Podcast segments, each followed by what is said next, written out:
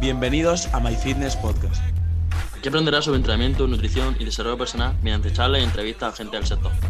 También puedes seguirnos en TikTok, Spotify, Instagram y YouTube.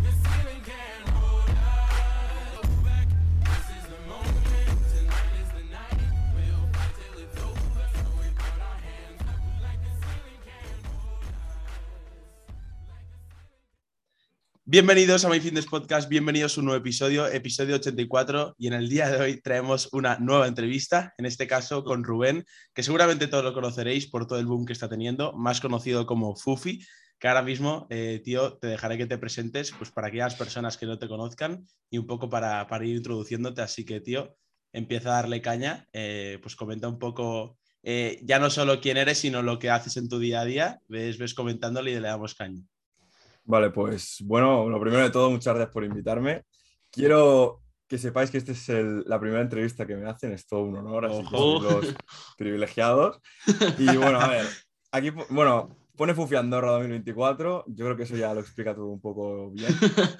Em, no sé cómo presentarme porque es un poco difuso y esta pregunta es un poco loca y a mí la gente que ya sabe de primera cómo presentarse es muy de personaje predeterminado, no tengo ni idea, pero bueno, voy a empezar diciendo que me llamo Rubén.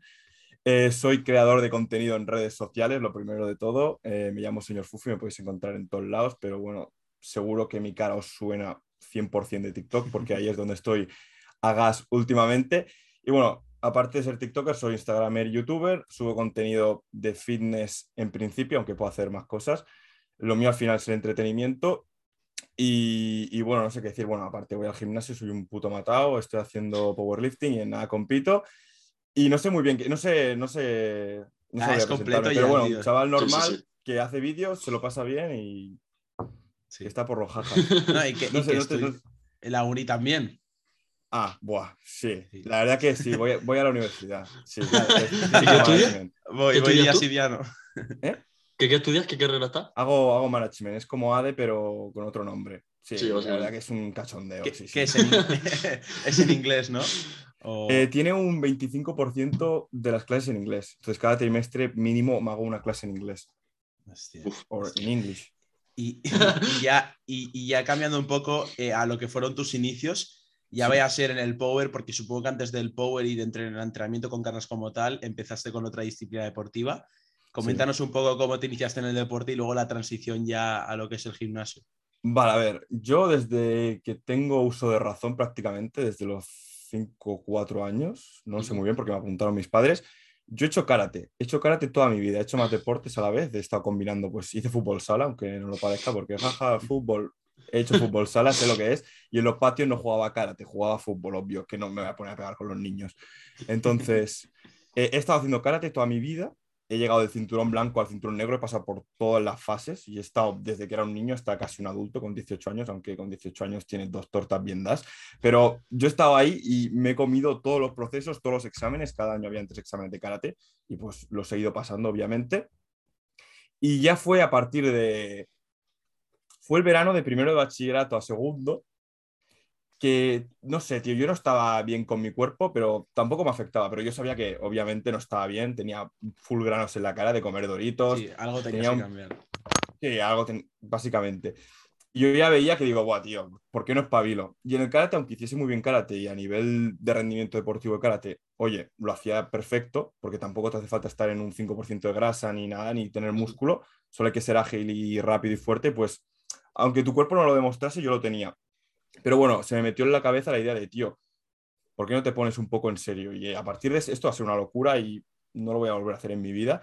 Pero ese verano me iba todas las mañanas a correr 10 kilómetros sin agua, sin desayunar, eh, a correr. Llegaba a un campo de fútbol de no sé dónde, me ponía a dar vueltas ahí hasta que me cansaba y luego volvía a mi casa.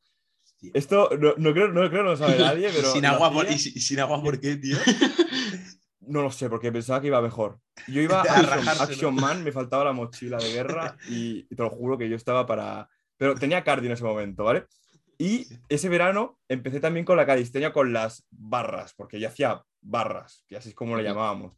Y luego, pues de gente de la ESO y tal, también hacían barras, pues iba con ellos luego cuando volví a Barcelona, eh, hacía un poco el capullo, estaba súper obsesionado con sacar el 360 en calistenia, ¿sabes lo que es? No lo sí, sí, sí. Mm. Pues yo no sé por qué, con eso y el pino quería, quería sacarlo, estaba zumbado. Y bueno, pues fue a empezar con la calistenia, con la calistenia y luego me di cuenta de, tío, anda que no estaría guapo pegar más fuerte en el karate. Y me empecé a obsesionar un poco con el tema fuerza, con el tema fuerza. Y mi familia, que no fui yo, se pillaron el pack familiar de apuntarse en un gimnasio. A mí siempre me había llamado el tema del gym y de, buah, tío, quiero estar fuerte. Pero nunca se me había pasado por la cabeza el, tío, apúntate a un gimnasio. Entonces, del pack familiar, pagamos cuatro personas, solo lo aproveché yo, obviamente, y, tan rentable todavía, porque con las horas que me pegaba ahí tela. Y me apunté a Candragó eh, con más pena que gloria, la verdad, no, no, no era, era un desastre, eso es, es Vietnam. Bueno, al final los, los, inicios de todos, ¿no? los inicios, sí, sí, inicios, inicios. Yo no tenía ni idea, pero yo iba al gimnasio y decía, Buah, quiero hacer fuerza, quiero ganar mi objetivo era ganar fuerza, pero para luego ir a karate y pegar más fuerte. Porque luego cuando hacíamos juegos de pareja, rollo de, pues de calentamiento y tal, antes de empezar la sesión de karate como tal, a lo mejor te ponías con un tío y tenías que hacer el típico de empujón, o te ponías espalda con espalda y tenías que empujar así al otro, y quien llegaba a la pared ganaba. Y me ponían a mí con tíos de 40 tacos, ciento y algo kilos. Y yo en ese momento ya, del verano de la calistenia, de correr y de hacer el, el talibán por la calle, me acuerdo que llega a pesar unos 70 y algo kilos.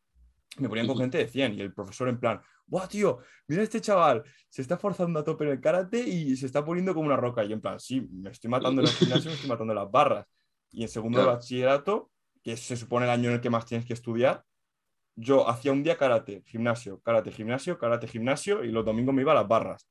O sea, no paré y estaba en 70 y algo kilos, muerto de hambre bueno, porque en verdad me, me, sabía bien la comida que comía. Y, y, fue a partir de eso un poco, cada vez empecé a meterme más en el gimnasio, más en el gimnasio, dejé un poco más de lado las parras, porque también era invierno y no, no, pintaba, y me estaba dando cuenta que la calistenia no era el camino correcto, no era la religión que tenía que seguir para nada. Y la calistenia está muy bien para empezar, no sé si vosotros lo habéis hecho, pero... Yo Alberto sí. Te das cuenta que está muy guay, jiji, jaja, cuatro dominadas, pero luego tocas una sentadilla, un peso muerto, a mí el peso muerto... Y de ahí no sales y de ahí no te vas para el gym. No, si de hecho, por ejemplo, yo que venía de la, bueno, vengo de la calistenia y en el power, yo, por ejemplo, aparte yo soy un flamenco, yo soy un flamenco, ¿por qué? Porque en el calistenia no hacía casi nada, por no decir nada de pierna. Nada. Y por ejemplo, sí es verdad que, por ejemplo, por los fondos, las dominadas y tal, que como lo hacía las trabas, pues sí tengo un poco mejor eh, la banca, pero sigue siendo una chusta, pero que te das cuenta que tienes sus limitaciones y son bastante gordas. Sí, sí. Es que encima es contraproducente hacer pierna. Es que, es que pierna, luego el front te cuesta más. Luego hacer el no sé qué, o el pino, wow, es que peso más. Es que es una mierda. Por eso que. Y luego, bueno, eh, fue el, verano de primer bachillerato, empecé a engancharme el gym en segundo bachillerato. Y ese febrero así hice el examen de cinturón negro, conseguí el cinturón negro, a la vez que estaba haciendo el bachillerato, estudiando para la SELE, yendo al gym. Y luego fue pues acabar. Bueno, fue antes de la selectividad, decidí dejar el gimnasio, una pena, pero yo me veía mucho dentro del gimnasio, me veía con más futuro en el gym que en el karate yo ya había, pues sentía como que se había acabado un poco mi momento y que tenía un mundo por delante en el gimnasio. Entonces, pues con un poco de tristeza tuve que dejar el gym. Digo, el gym, sí, el gym lo voy a El karate. Eh, dejé el karate, dejé las barras, eso sin pena, eso fue un, venga, no, eso lo censuráis. Eh, ahí no lo vuelvo a pisar. Y, y, ahí empecé ya con el tema power, pero mi power era, voy a hacer 5 repes con 140 en peso muerto y, y Dios dirá, y con bambas de running. Y bueno, y a partir de ahí ya empecé en un ciclo superior y ahí como es un cachondeo enorme, estaba todo el día en el gym y me pude curtir mucho en el gym. Pero fue un poco así de rebote, no tenía para nada pensado. Porque no, ni el power ni el culturismo. Ya. No, seguías, no seguías planificación alguna, ¿no? Tú ibas un poco al tuntún. Bueno, veía los vídeos del. Veía más del Tarraco que del, que del Power Explosive y era muy de 3x5, 5x3. 5x5. Yo, yo hacía eso, yo iba cada día al gimnasio y decía, bueno, a ver, ¿qué me toca hoy? me noto bien, venga más. Sí. Iba un poco mentalidad de, de, kilos, porque sabía que si tiraba más iba a estar más fuerte. Lo, tenía clarísimo. No sabía ni que era un pub, no sabía ni que era un, un back-off, ni, no, tenía ni, no tenía ni idea. Era, era 2018 y, y, YouTube estaba un poco en pañales en el fitness. Solo estaban los vídeos del Power Explosive y del Tarraco. Y yo descubrí bueno, yo que me acuerdo que tuve ganas de hacer pierna cuando busqué ejercicios y decían peso muerto, hostia, ¿y esto? Pa' pierna, lol, qué locura. Y yo quería hacer peso muerto siempre, todos los días, pero luego te, cuando llegas a un cierto nivel es imposible porque destrozas. Claro, no, pero al final sí que vas un poco perdida al principio, pero tener es lo que hablamos, en, lo solemos hablar bastante en las entrevistas y aquí en los episodios, cuando buscas ciertos referentes y ciertas pues, personas en las que pues en las que influenciarte ¿no? en, las redes sociales a nivel también de información divulgativo, ahí es cuando tú puedes llegar a aprender. Y bueno, a día de hoy, pues eh, si no me equivoco, tú tienes un entrenador, ¿no? Y más allá del mm. entrenador, que tú los conocimientos que hayas ido adquiriendo a lo largo de los años y que, joder, que sabes, ya no es la experiencia, sino también lo que vayas, lo que vayas aprendiendo a lo largo de los años. O sea, cosa que... Sí, sí. pero yo pienso que tampoco hace falta ni, ni, un entrenador ni nadie. O sea, con un 20% que sepas de, de entrenamiento y de la alimentación, puedes conseguir un 80% de resultados. Luego ya si quieres ser campeón o si quieres ser el mejor del mundo, vas a tener que saber el 80% de tecnicismos y de cosas específicas. Pero un chaval normal que cojas, yo qué sé, me, coges a mí en, en 2016, me pones en el gym con una rutina de 3x10 en todos los ejercicios, a comer bien, bueno, bien, más o menos, y a que duerma bien, ese chaval se va a poner fuerte si entrena con ganas. no te hace falta saberte Buah, es que tienes que estimar este porcentaje que va, si, con que al principio Al principio está claro que es tirar de la base, intentar maximizar eso y una vez ya consigas cierta base, ya pues puedes tirar de un entrenador, ya no solo porque sepa más que tú, sino para delegar también un poco. Eso, yo eso sobre todo lo he hecho ahora. Supongo que tú también lo harás más a nivel mental, ¿no? De decir, joder, prográmame tú y yo no me lío en, en qué tengo que hacer, sino en hacer, pues en buscar mis prioridades y tal, pero no. Yo mi, mi planificación de, de, volumen, bueno, la que levanté 690 de total, yo la programaba de, venga, vengo de clase, me echo la siesta, me despierto, hostia, tengo que ir al gym, ¿qué, qué hago? Miraba lo que había hecho la semana anterior y lo hacía en cinco minutos, ¿eh? O de camino en el metro. Yo mis planificaciones tampoco, las mías, funcionaban, pero tampoco eran súper técnicas ni súper científicas ni nada. Por cierto, ¿cómo, o sea, ¿cómo se llama tu entrenador? Eh, Gerard Moya. Por aquí deja Instagram el editor que tenéis, uno, seguro que le va a currar de puta madre, lo pone por ahí. Y nada, es un chaval que me está llevando, llevamos desde octubre, septiembre o así, me está llevando encima en etapa de definición, que es más chungo y tiene más mérito. Y de momento de puta madre. En, la primera, en el primer bloque que tuvimos sacamos 200 en high bar sin material, 250 en convencional sin material y 150 en spot en banca, creo. Puede ser el, el, convencional, el que te empieza a hacer lo del. Ese, ese. es que sin cinturón. Es que no es que me lo ponga porque digo, guau, quiero ser más fuerte, es que no me, no me va bien en convencional el cinturón. Ah, ¿no?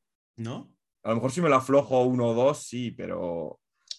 Y a priori sumo, no, sumo sí, ¿no? Eso sí. El sumo sí, lo llevo. Sí. Porque estás como más. El torso está más vertical, pero cuando está más horizontal, a mí mm. me, me chafa y me noto todo incómodo. Y tío, también hace, o sea, tú hiciste un volumen hasta 93 kilos o así, ¿no? Si no me equivoco, o 90 y algo, si no me equivoco, y luego bajaste a, 83, 84, que está ahora mismo, si no me equivoco. Sí, el primer volumen. Eso, por ejemplo, ¿cómo que subiste tanto? O sea, sí, entiendo por el físico y tal, pero por ejemplo en el Power es que se suele decir ir subiendo poco a poco para sentar categorías. Tú, por ejemplo, ¿cómo es que, que subiste y luego bajaste? Vale, a ver, era el... Fue el, el verano ese mismo que digo, dejo el karate y dejo todo Hice un verano así normal y dije, bueno, en septiembre me pongo y hago fuerza, hago todo. También me acuerdo que fue después del, del Arnold Classic 2019, creo que fue. Sí, y dije, tío. del que hablamos el otro día, de Andrés. Ese fue. No, ese fue el de 2000. Vale, pues entonces el de 2018. Ah, He ido a dos. Pues el de ah, vale, pues sí. Sí, sí, y, Está, y tope, tope flaco, jaja, jiji. Yo ya sabía que si me quería poner fuerte tenía que ganar peso como tal. Lo que no sabía ni a dónde iba ni lo que hacía, pero dije, voy a comer como un. Como un, Vamos, es que me pegaba unas cenas, tío, es que. Dios. Y, cada cosa que veía me la comía. Y estaba pasando de 73 kilos, que es lo que estaba pesando del verano de la calistenia, del karate y hacer un poco de cardio y todas esas cosillas, pasé a, a 93 en 7 meses, que ahora lo piensas y es una locura. Sí. Y, y, bastante pasado. Yo no pensaba llegar a eso, pero yo me veía grande, o sea, no era eso de decir qué mal o guau, qué mal lo estoy pasando. Yo es que decía, guau, estoy comiendo súper bien, estoy entrenando súper bien, estoy subiendo marcas. El, el, peso que subí con las marcas fue una basura en verdad, y, si lo miro ahora con perspectiva, porque no tiene sentido estar pesando 90 y en banca llegué a tirar 120, en peso muerto 200, que me acuerdo que tiré 200 y dije, guau, ya, hasta aquí, ya no tiro más porque me va a hacer daño a la espalda, te juro, ¿eh? ¿Eso con, 90, con 90 kilos? Sí, con 93. Dije, 200, ¡fua! eso es una locura. Pero es que no estaba, no estaba el power tan... Claro, no estaba pegando Ya, ya, ya. Y yo no veía a nadie. Y veía a lo mejor el Tarraco que había tirado 280 o así en una competición y decía, ¡buah! Eso es lo mejor. Si Tarraco tira eso, es inalcanzable. Ahora ya, pues cualquier Sí. chaval random te tira 300 con buenas palancas. Y es, es una, es una locura. Y yo qué sé, tío, yo, yo comía, yo comía, no paraba. También venía de un pasado de estar gordo, que a lo mejor estaba pesando 80 y largos sin hacer nada cuando hacía karate y tal, antes de empezar a hacer cardio. Y por eso a lo mejor fue un poco rebote y no me costó tanto. Pero lo bueno que esta vez el volumen fue con entrenar duro, que yo sí iba al gimnasio y me mataba, aunque no tuviera ni idea. Cogía mancuernas, me ponía las que más podía y el- las repeticiones que pudiese.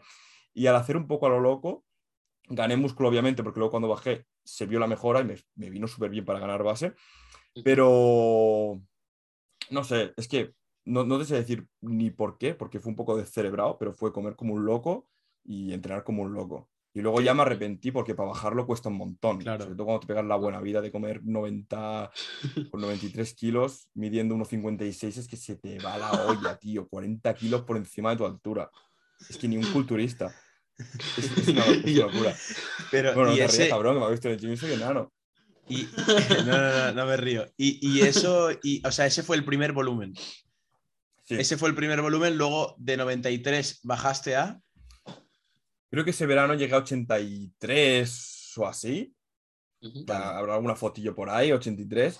No tenía apps, pero bueno, yo ya con haber perdido 10 kilos me sentía ganador. Y como fue un volumen súper guarro, a lo mejor el primer mes ya pierdes 5 kilos por, Claro. por cortar un poco, porque encima Sí. están unas calorías que es que, de verdad, menudo volumen me pegué.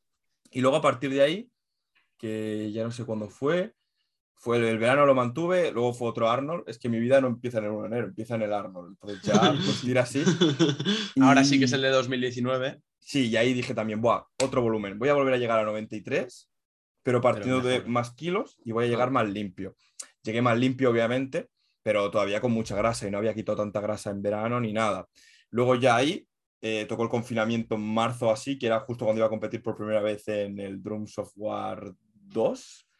Y se Mm. jodió. A dos semanas dijeron, miau. Me acuerdo que estaba ese día entré en el que en peluquería María, creo que se llamaba. Sí. Dijeron, oye, que el COVID esto va en serio, no, no vamos a hacer competición.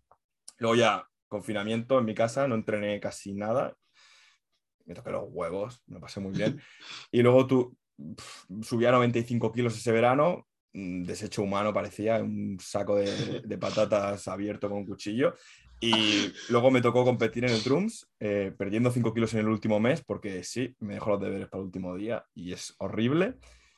Y pesé 88 en el pesaje y luego a partir de ahí hice otro mini volumen hasta los 93, hice la toma de marcas esta tocha que he hecho y luego empecé el Road to Alpha a definir y hasta el día de hoy.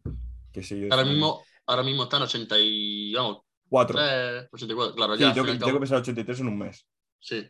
Y bueno, luego tocaremos tema de competición más tarde. Sí, sí, yo digo que los 93 en ese último volumen que has hecho sí que llegaste bien. Claro, es que cuando ha dicho contigo- 93, cuando ha dicho 93, he dicho yo, yo no sabía que había hecho tantos volúmenes. O sea, yo pensaba Claro. Ya, que ese era el volumen de que está hablando y digo, ¿qué dices? Si está bien. O sea, y yo dije, si está Claro. fuerte. Pero y claro, es que ahora lo he pensado y digo, joder, sí que he estado 93 veces. Hasta ahora está como, como, como Tres. tres veces tranquilamente. Piensas subir alguna vez otra vez, pero ya subí a Más. categoría. Y no ¿Sí? sé, tío, es que ahora me veo. Es que tener apps es clave, tío. A ver, tampoco es apps, pero se ve la forma, se ve guay. Y si me apetece de posar un rato en el lado, puedo posar. Si vuelvo a subir, sería con más calma, segurísimo. Sí, no volvería a ganar 20 kilos en 7 meses, porque es que hasta la gente se piensa que lo hice de manera extranatural. Y es en plan, tío, ¿cómo voy a Claro. tomar? Pues si parezco un, un puto cerdo. Es, es que lo, lo que era es comer. El típico que dice, ah, es que no puedo comer más. Sí puedes. Yo lo hacía. Puedes comer mucho más. Pero la clave es, yo me he dado cuenta que la clave es hacerlo con calma, lento, Ah, y luego encima más, si quieres que las marcas te acompañen, no vas a subir 50 kilos en banca porque tú ya subió 20 kilos. Tienes que haber trabajado la base porque por pesar más no vas a tirar más. A ver, que tienes mejores palancas, pero si tienes grasa, te vas a subir de categoría, vas a llegar contra chavales que sí que han hecho el volumen bien y van a decir, ah, amigo mío, te voy a reventar la cabeza porque mis kilos son de músculo. Y se nota. Porque yo ahora mismo, si quiero, a ver si quiero, no, como 50 es chungo, pero me pongo a, me- a pesar más 120, pero ya verás tú que me voy a comer en 120, que como mucho gano 10 kilos en, en los básicos y hay gente que ya los tiene trabajados con tiempo y es que eso se, se nota.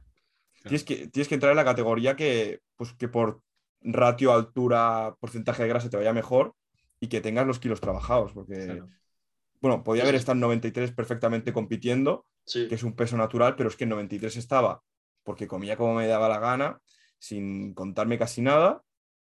Eh, pero en 83 soy, más eficiente, estoy comiendo mejor, estoy casi entrenando mejor. En mejor condición. No he notado casi prácticamente la bajada de kilos y es que me pega mucho más. Y es que muchas veces por dejadez, en power de, ah, sí, hay que comer, hay que engordar, hay que ganar masa muscular, sí.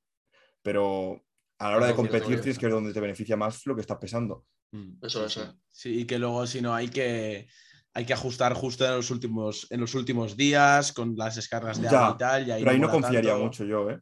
Exacto, pierde Es que la puedes liar, tío. Exacto. Sí sí. te la juegas, al final te la juegas lo que has dicho tú. Si te dejas los deberes al final, te juegas a que no te salga bien la jugada. a mí la banca me salió horrible, tío, de haber perdido 5 kilos en, un mes. Y la banca. E, es, lo que yo, Exacto, es lo que yo te iba, el peso corporal en la banca influye mucho y es lo que yo te iba a comentar, de hecho es que lo estuvimos hablando el otro día en el gimnasio y es el tema de que te hayas pasado prácticamente, no sé si un año o varios meses, con el tema de la definición muy controlada y bajando bien y asentando cada, cada, bueno, cada ciertos gramos, cada kilo que, bajabas. Y, y, cómo te ha podido llegar a afectar eso a las marcas, porque claro, teniendo en cuenta que ibas a competir, bajar tantos kilos, quieras o no, al final te acaba, Mm, te, acaba afectando de una manera u otra, ¿no? Entonces, ¿cómo has sido capaz, cómo lo has hecho, para así decirlo, que le puede interesar mucho a la gente, para bajar tantos kilos a nivel de peso corporal y que no te haya afectado prácticamente a, las marcas, a los kilos que tirabas?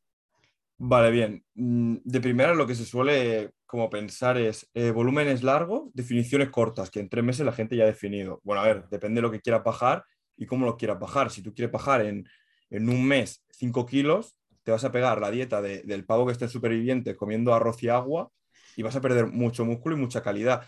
Yo es que aparte soy una persona que baja muy lento, entonces tuve claro de que esto va a ser un camino a largo plazo, sabía que iba a competir casi dentro de un año y dije, mira, voy a hacer una definición, la voy a hacer lenta y la voy a hacer bien, manteniendo el máximo músculo posible y entrenando fuerte, porque la gente muchas veces se pone la excusa de no, estoy en definición para tocarse los huevos entrenando. Y es en plan, tío, normal que vayas a bajar las marcas porque estás ahí haciéndote la del culturista calisténico, ¿vale? No, no tocas la sentadilla nunca porque ah, que no se ve, no haces los básicos a fuerza, no metes variantes, te lo tomas a coñas, lo haces brazo y hombro, eh, que cada uno haga lo que quiera, pero luego no te quejes de que en definición pierden marcas. Yo ya lo tenía claro desde el primer día y desde que empecé a hacer la definición hice un déficit controlado, empecé con de volumen interrogante calorías a 2800 y empecé a bajar poco a poco, de 93,2 kilos, que me acuerdo que empecé, cuando acabé la toma de marcas de los 690, a bajar poco a poco. Empecé a meter básicos eh, en variantes de hipertrofia, o sea, el básico más básico. Hice peso muerto convencional, banca close grip y sentadilla high bar, sin material. Me lo quité, me lo quité todo, todo, ¿eh? Y estuve desde ahí hasta prácticamente que empecé con mi entrenador y le dije, vale, vamos a hacer una planificación en serio. Pero empecé a hacer eh, entrenamientos de hipertrofia largos, aunque estuviera en definición, calorías controladas, no súper bajas, porque me podía haber metido a lo mejor 2.500 desde el primer momento y ahora estaría tomando unas 2.200, pero es que no es plan. ¿Con cuántas partiste? Perdón. 2.800. 2.800, hostia, pero son... No son tantas, ¿eh? no, no, al revés, son poquitas, ¿eh? Sí, para lo que pesaba. Es que yo creo que con pocas calorías subo mucho de peso. tengo un metabolismo lento. Sí, soy. Y, y, eso, fue iba, yo que sé, hacía el básico a fuerza, hacía un 3 por algo, un 4 por algo, no lo tenía muy de esto, pero iba a entrenar fuerte, no me comía la cabeza porque tampoco tenía un objetivo. Y ya me empezaron a comer la cabeza los, los del gimnasio con, tío, es que imagínate competir en menos 83. Y yo, ¿pero qué dice el loco? Si peso 93, son 10 kilos, me voy a quedar un muerto de hambre. Eh, en 83 voy a aparecer el esqueleto del Clash Royale, te lo juro que lo pensaba. Pero dije, bueno, voy a probar, aprovecho, hago un verano de culturista, de fino, me lo paso bien y a día de hoy estoy en 84, en no sé cuántos meses, pero junio, julio, agosto, septiembre, octubre, noviembre, diciembre, enero, febrero. Hostia, joder, ¿cuántos ya? Son nueve, ¿eh? nueve meses de definición que la gente todavía se piensa que estoy en un volumen, no sé qué. No, no. Yo estoy en definición, tranquila, con pausa. Y parece una norma porque prácticamente bajo lento, pero sigo bajando, que es lo importante. Y lo malo de mi categoría es que da igual el porcentaje de grasa, el músculo, la calidad solo importa dar el peso. Entonces, da igual que haya perdido todo de grasa, todo de músculo, que lo importante es bajar. Si tú no bajas a 83, te vas a 93. Y es un poco mierda. Y el consejo que le diría a la gente de tú estás definiendo y no quieres perder músculo es que entrenes como si estuvieras en volumen. Hmm. Obviamente bajarás el peso, pero no me puedo creer que el primer mes, la primera semana, ya te estés bajando 20 kilos en los accesorios porque no me lo puedo creer. O sea, todavía no has notado la fatiga, tu peso corporal casi no se ha visto afectado. Entonces, ¿qué haces? Haciendo el calisténico con las máquinas. Yo es que iría siempre a la máxima intensidad posible. Y, no solo en el básico, porque la gente del básico sí que se lo toma medio en serio porque son unos kilos y los tienes que cumplir. Pero luego los accesorios se relajan un montón. Y si tú te relajas ahí, que es prácticamente el 60% del entreno, el entrenamiento invisible que no lo ves, es que no, no, te estás dejando la mitad del entreno tocándote los huevos. O no sé, para eso haces el básico y te vas a tu casa. Exacto. Sí, sí, no, estoy, muy de acuerdo. Y ahora, un poco cambiando de tema, luego seguiremos tocando a nivel de tema competición eh, y ahora que se viene dentro de poco. El boom en redes sociales. Vamos a hablar sobre redes sociales, el boom que has pegado en estas últimas semanas, incluso último mes, dos meses. Eh, comenta un poco de dónde partías y cuál fue el, cuál fue el punto de inflexión, si es que hubo, hubo realmente uno o fue pura casualidad, mera casualidad. Comenta un poco eso, que, puede estar interesante. Vale, a ver, eh, yo llevo subiendo vídeos desde desde 2018, 2018, es que no te lo sé decir. Bueno, llevaré, creo que con este verano, cuando lleguemos a este verano, tres años, que es una locura llevar tres años en YouTube. Y bueno, ya el típico que subía tus vídeos fitness. Me acuerdo que empecé el canal más o menos cuando Joan Paradise y el Jorge David están empezando a conocer. Sí, 2019, Arnold. Pues, pues justo ese verano, que fue el, el del ciclo superior, el entre primero y segundo. Y encima, como tenía tiempo libre, empecé el canal. Que hubiese pensado que si después del batch me llego a meter en la uni, posiblemente no me hubiese creado el canal. Así que por esa parte, te juro que estoy contento de no haber entrado. Que eso es una locura, que es de aprovechar de una, una desgracia sacar, algo bueno. Y entonces, siempre agradecido con la nota de selectividad. Gracias. vale, pues a ver, yo me creé el canal y mi objetivo era, tío, si hay gente que está haciendo estos vídeos, ¿por qué no voy a poder hacerlo yo? Que yo también hago el capullo, yo también entreno fuerte y que seguramente a muchos chavales les sirva. Sí, eso obviamente está muy bien, pero cuando estás empezando, nadie se va a fijar en ti ni nadie te va a tener de referencia porque no estás mirando a nadie que tengas en plan a un nivel superior y digas, guau, yo quiero alcanzarlo, lo tienes al lado prácticamente. Y tú para ver a gente que está a tu mismo nivel, te da un poco igual. Te gusta tener a alguien que está un poco delante o muy delante, pero al lado te da igual. Y pues yo empecé en el canal, sabía que era una cosa de tiempo. Tú cuando empiezas un canal de YouTube es muy difícil que los tres primeros vídeos y el primer mes ya seas aquí viral, a no ser que seas amigo de alguien. Pero bueno, como no lo somos, nos lo vamos a tener que currar. Y yo pues tenía el YouTube, a la vez subía el Instagram, y Instagram era un puto cachondeo, era una mierda. Y, bueno, a medida que pasaba el tiempo, pues iba mejorando la calidad, obviamente, iba, pues aprendí a hacer miniaturas en cuarentena, a editar mejor, a hacer mejores vídeos. Eh, hacía vídeos de, típicos de blogs de gym, o cuando me apetecía reaccionar a John Cobra, reaccionaba a John Cobra.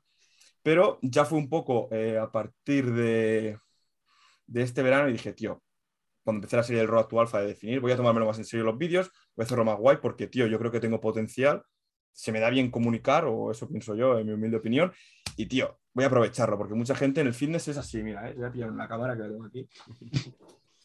esto, ojalá estuviera pensado esto. Hola chicos, bueno, hoy mi cambio de definición, 2500 calorías. Y hoy voy a entrenar peso muerto. Eso era así. Y yo dije, tío, no puede ser que el fitness sea así de, mal. Y dije, pues tío, voy a darle mi toque, voy a hacer mis vídeos, me, me, lo voy a currar en serio. Y empecé tanto en Instagram y en YouTube a darle más caña a todo. Luego empecé una serie de, pues vamos a competir, metí ahí al hype y empecé a hacer, pues, mejores vídeos. Y no fue a partir, bueno, hasta ese ritmo, llegué a lo mejor hasta los 6.000 subs en YouTube o así porque pegué un petardazo con el vídeo este de las apps de reaccionando tú de esto, que cada día pilla visitas y cada día me trae subs, pero son subs un poco de, mierda, que me gusta llamarlo, porque es gente que está por el vídeo ese o los vídeos de las apps, pero que yo vaya a competir en Power y tal, se la suda, ¿sabes? A lo mejor se, se suscriben porque se piensan que voy a hacer más vídeos de apps, que no voy a hacer. ya, lo avanzo. Avanzo, exclusiva. exclusiva. Eso, sí, estas aplicaciones básicamente son una mierda. Y eso, pues bueno, luego en Instagram tendría 3.000 seguidores, en YouTube 4.000, no, 6.000, es que no no sé, ahora me bailan mucho los números porque se me han disparado. Y fue este diciembre, que yo siempre TikTok lo había visto como una aplicación de, de, voy a decir una palabra con la G, de tías, y no me gusta, no quiero ser faltón aquí por lo menos. Bueno, que, era una mierda eso y era un, puto cachondeo y era, era, era horrible. Y dije, tío, eh, la, tenía la típica aplicación que tienes eh, en el móvil y que a lo mejor la entras una vez por semana, que tú cuando te lo descargas por primera vez entras súper poco, pero luego a medida que la tienes y te enganchas, te vas metiendo más, te vas metiendo más, te vas metiendo más. Y empecé pues con algún vídeo de coña y lo dejé. Y dije, ah, esto es una mierda. En, en ese verano lo tenía y puse un vídeo tirando los bolos, así, y, y se hizo súper viral en la comunidad gay. Me empezaron a seguir como, como mil personas en Insta porque se me veía el, el pantalón se veía un poco el culo. pero no se veía el culo, era, el pantalón normal. Y la gente, ah, un montón de mensajes de jaja, qué lindo perro, qué perro. Se ve que el Latam perro es. Sí, sí. bueno, que se hizo y dije, guau, qué mal rollo TikTok, no, no vuelvo a subir.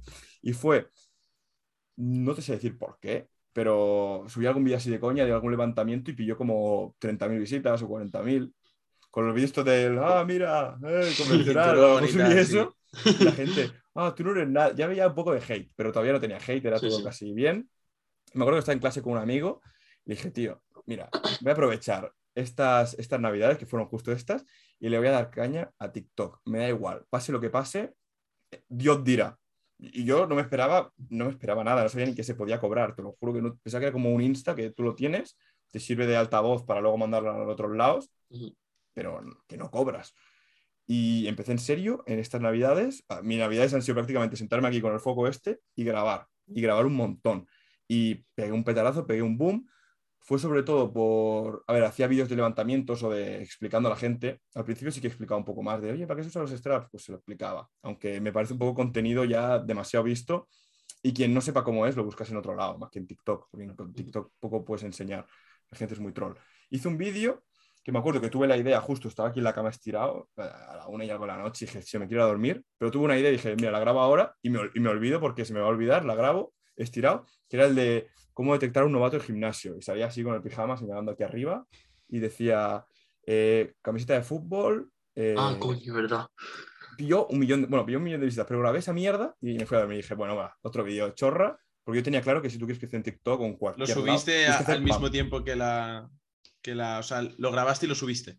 Sí, son una mierda los vídeos. En un minuto tienes un vídeo. Yo tenía claro que para crecer es que es pa, pa, pa, pa. sí, sí, sí, sí. Tienes que, tienes que hacer full spam porque hay gente que está prácticamente todo el día en TikTok y si no le sale el vídeo que has hecho ahora, le va a salir el que has hecho de 5 minutos. O si no, el que vas a hacer dentro de 10. Y tú, si solo. Me parece mínimo tendría que hacer todo el mundo tres vídeos al día.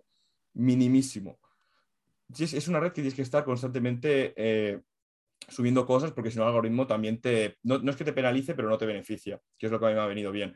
Y fue a partir de ese vídeo, me voy a dormir, me levanto, 300.000 visitas, y digo, ¿qué dices? Y un montón de comentarios, vamos, em, explicándomelo. Todo de, oh, ¿qué dices, tío? Tú no eres nadie para decir cómo se tiene que vestir la gente, no sé qué. Yo dije, cuidado, porque no sabes con quién estás hablando.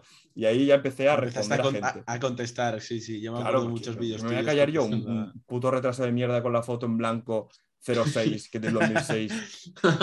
que, que, cuando él no había nacido y ya está haciendo karate, me va a decir a mí lo que tengo que hacer. Si no has pisado un gimnasio, ¿sabes? Pues yo ya empecé a responder, bucle, pum, y salieron más temas. Y que si no sabes decir cómo tiene que vestir la gente, que si camiseta de fútbol, pues toma futbolista, toma futbolista. Y ya empecé a hilar temas y mi vida es, mis haters me dan contenido. Es, no es un canal de polémica, porque tampoco estoy diciendo nada de polémica ni me estoy metiendo en la vida personal de nadie, solamente doy mi opinión, lo que yo pienso, soy lo más sincero del mundo y desde que empecé el canal de YouTube lo tenía a tope claro, que si yo estaba en redes sociales era para decir la verdad. Me da igual no ganarme el aplauso de la gente, me da igual, pero que el que venga sepa que lo que se va a encontrar es la verdad y que no le vamos a timar aquí con nada y lo he tenido súper claro con todas las decisiones que he tomado, ya sea si de un sponsor y tal, porque a mí me viene alguna marca o el otro día me vinieron un contacto de algo, pero si a mí no me da buena espina o no me fío, por, mucho que me den dinero me den oportunidades, yo no lo voy a aceptar porque me da igual. Yo confío en que la gente que me viene a mí es que, tío, te está dando su tiempo, que es lo más caro que tienen. No, no lo van a volver a tener. Si una persona gasta en mí 20 minutos para ver un vídeo, sería un cara dura si yo le estoy luego mintiendo, le estoy sacando estafas de otro lado. Y es que eso no lo, no lo pienso tolerar. Entonces, si a mí me sale decir que un futbolista no está fuerte porque no está fuerte, porque muchos chavales sí que se lo piensan y ya saldrán de la cueva más tarde, pues yo se lo digo. O le digo, tío, pues haz peso muerto en vez de dominadas porque te vas a ganar la espalda más fuerte. O, yo qué sé, cosas de este estilo. A mí si me preguntan no me voy a cortar y le voy a dar la, opinión y le voy a adelantar las tonterías. Porque seguro que a vosotros os ha pasado, típico de tercero o cuarto de la ESO, a lo mejor un chaval de vuestra clase que, que empieza a tener abdominales y todo el mundo, hostia, hostia, qué fuerte está, ¿no os ha pasado? Sí, sí, sí. sí, y dices, guau, qué fuerte está. Luego a lo mejor ves la foto ahora y dices, tío, si estabas así. Y un mm, chaval de 50 kilos así en el espejo. Eh, y, a mí me ha pasado. y te juro que lo piensas, pero luego ya cuando expandes la mira y descubres que en el gimnasio te puedes poner fuerte, es que muchas cosas se te quedan atrás. Mm, sí, sí, sí. yo, yo, en eso, y en esto estoy muy de acuerdo. De hecho, es que algo que te puede llegar a caracterizar a ti es que a lo mejor la primera imagen que das cuando ves tu perfil es en plan, buff, no, es mucho hate y tal, pero es que realmente el hate, o sea, viene de, hate que te hacen a ti. O sea, es que tú contestas a comentarios eh, de críticas que te hacen a ti. O sea, no, no es que tú abras la conversación, sino es que aprovechas el hate que te hacen para crear contenido. O sea, es algo que me parece muy inteligente por tu parte y de la manera en que lo enfocas realmente considero que es algo bastante diferenciador, ya que a nivel de contenido en panorama español, a nivel nacional y en general en TikTok, YouTube, eh, bueno, más concretamente ahora en, TikTok, es que no hay nadie que haga este tipo de contenido. Y eh, el hecho de ser muy sincero y de contestar lo que tú piensas sin ningún tipo de tapujo ni nada, eh, yo creo que es, está bastante guay y, al final demuestras cómo, cómo, eres y por eso a lo mejor la gente se siente identificada y le, y le gusta mucho tu contenido. Y ahí el boom que has pegado. Sí, yo lo, que, yo lo que tengo claro es que yo cuando grabo un vídeo veo, un comentario y digo, te voy a responder, pero no sé lo que voy a hacer. A lo mejor lo que digo lo voy pensando mientras lo digo y no me gusta meter ni cortes ni nada, natural, primera toma. Y es que es, o sea, el vídeo más raw no puede ser, es que no meto ni música la mayoría de veces, es responder un comentario. Y no sé, yo no, yo no, entiendo cómo la gente no lo hace. A mí lo que me gusta es ver explicadas, la gente la suelta.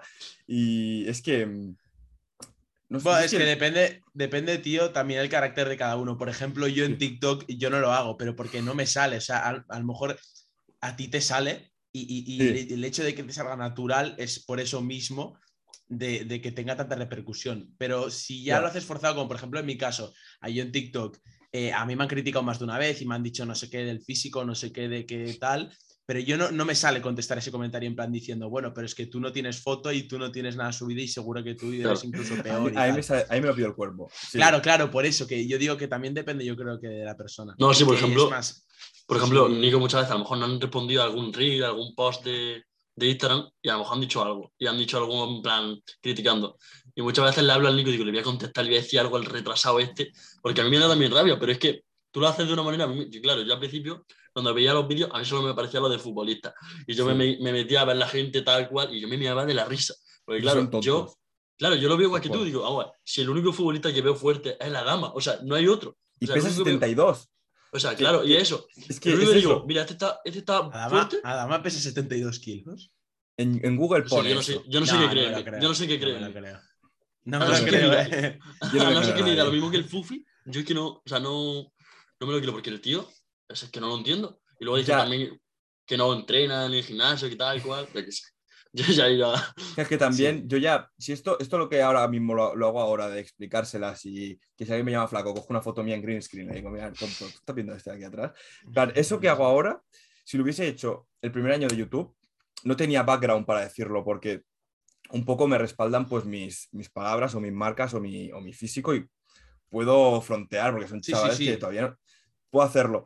Pero claro, es que dentro del, mundillo fitness, si lo quieres llamar así, el físico es importante hasta cierto punto, porque luego ya, cuando llegas a cierto umbral, entra el mundo de la gente que se mete y de que levantas una piedra y hay 50 IFB pros, ¿sabes? Entonces no, puedes hacer nada.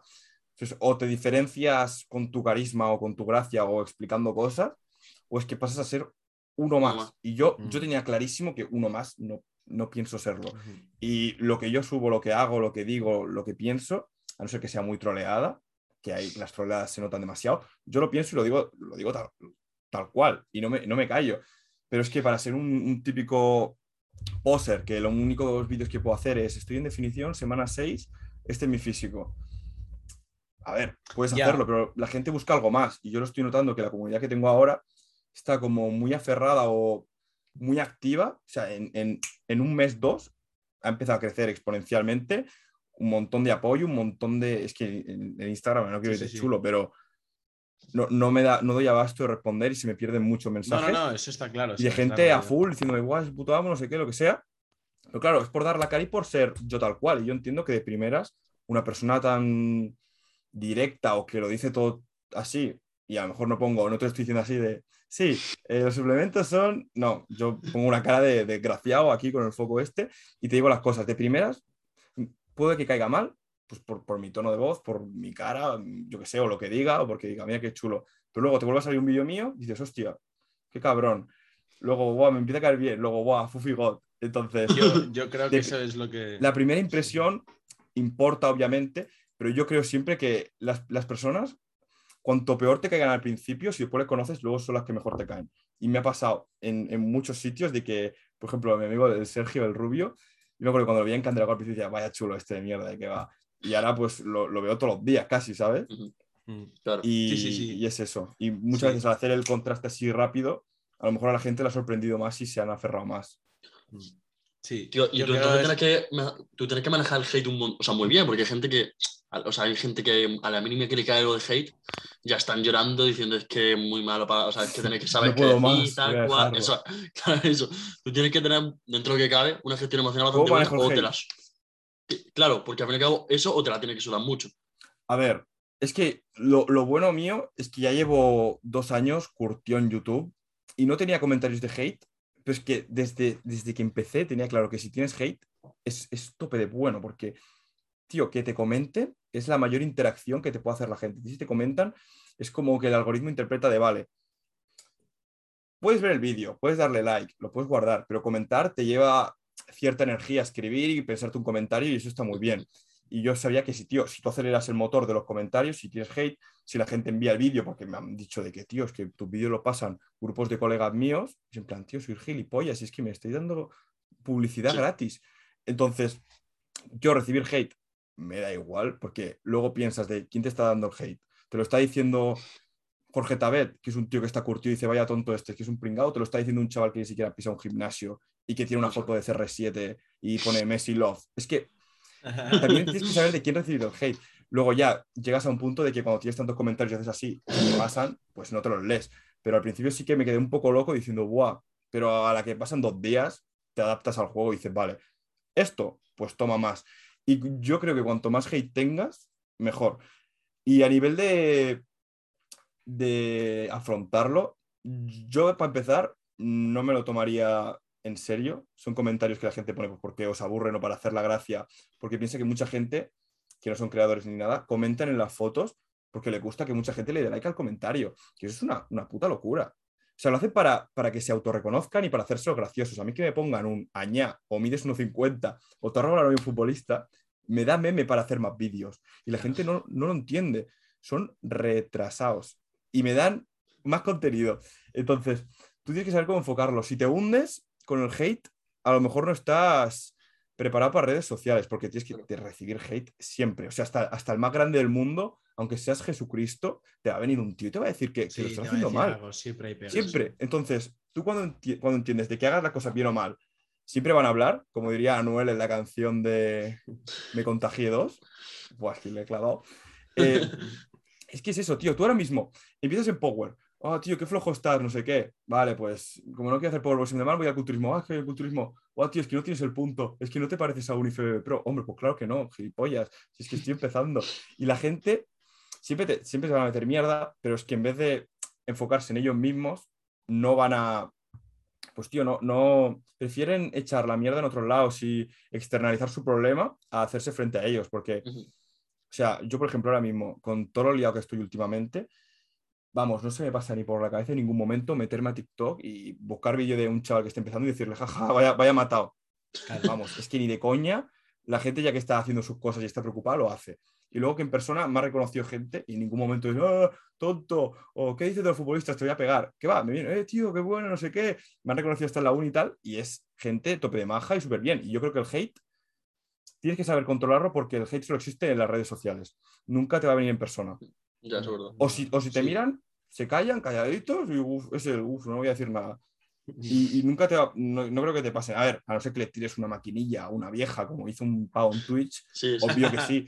Pero tú por decir tu opinión, y encima que no es nada malo decir lo que estoy diciendo, que tampoco estoy diciendo que no es que Messi es un hijo de. No lo estoy insultando a él, claro. no lo estoy diciendo como su familia, ni como. Bueno, sí, a veces sí, pero no me meto con él personalmente. Solo estoy dando mi opinión del físico, que es un tema que controlo y que tengo background para decir, pues mira, yo de esto controlo y te puedo decir si esto está fuerte o no.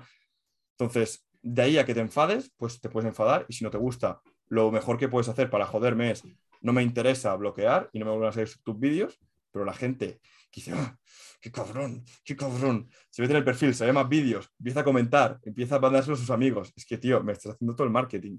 Para que luego dentro de dos semanas de que te salga mis vídeos digas, "Fua, pues tampoco es tan mal chaval, voy a seguirle. Claro. ¿Qué ha pasado? Sí, sí.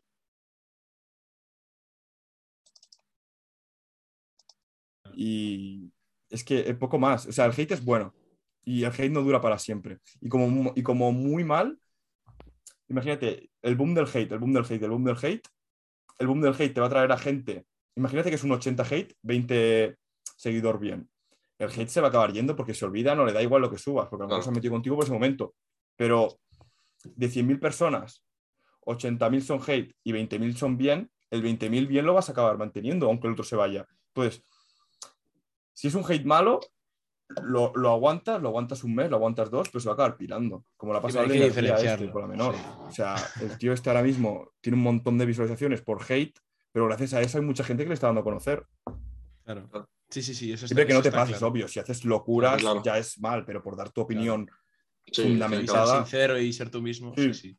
Y, y luego una, una pregunta que seguramente mucha gente se hace y gente que a lo mejor no te conozca personalmente, pues es lo que es la, la vida real, ¿no? Y solo te vea por redes.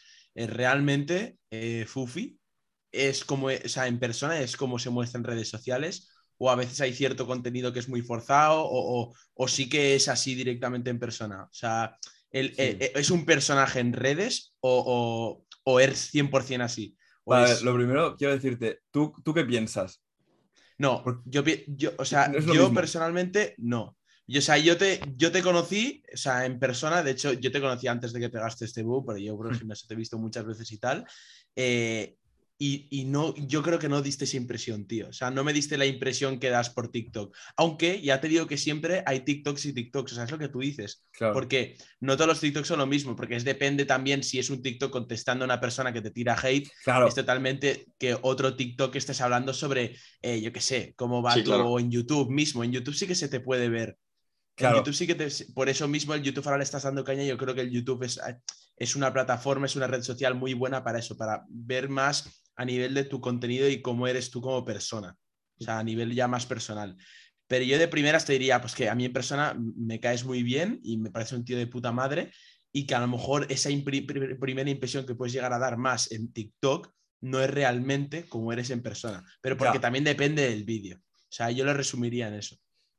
Sí, pero por ejemplo, yo que sé, estás en el gimnasio y me dices, oye, Fufi, ¿puedo turnar la máquina? Y te decir, a ver, gilipollas, pero ¿qué estás diciendo? Claro, no, no, tiene, no tiene sentido, no me estás insultando Claro, ni me estás diciendo nada. Claro. Entonces, yo a la gente que me trata bien, yo siempre lo digo y a mí no se me caen los anillos por decir muchas gracias a todos o "Buah, gracias por el apoyo. A mí no me cuesta nada y lo agradezco mil, porque llevo Sí. como dos años trabajando picando piedra al aire y ahora pues estoy viendo los resultados y digo, Buah, es que cómo no voy a estar agradecido, no me voy a hacer el chulo encima con la gente que me, pues, que me valora y que me apoya, pero a mí me viene un tío que lo único que quiere es pues intención de hacer daño o picarme, no sé qué, pues a mí no me... A mí, Claro. yo, soy el, yo soy el triple cabrón, yo soy un pedazo de cabrón y siempre lo digo, pero por con la gente que, pues como que viene a hacer daño, pues tú vas a salir peor y, y no pasa nada. Entonces yo soy un poco el reflejo de lo que me dan. Si tú eres buena gente, yo tú voy a ser tope de buena gente y, Mm. y no pasa nada.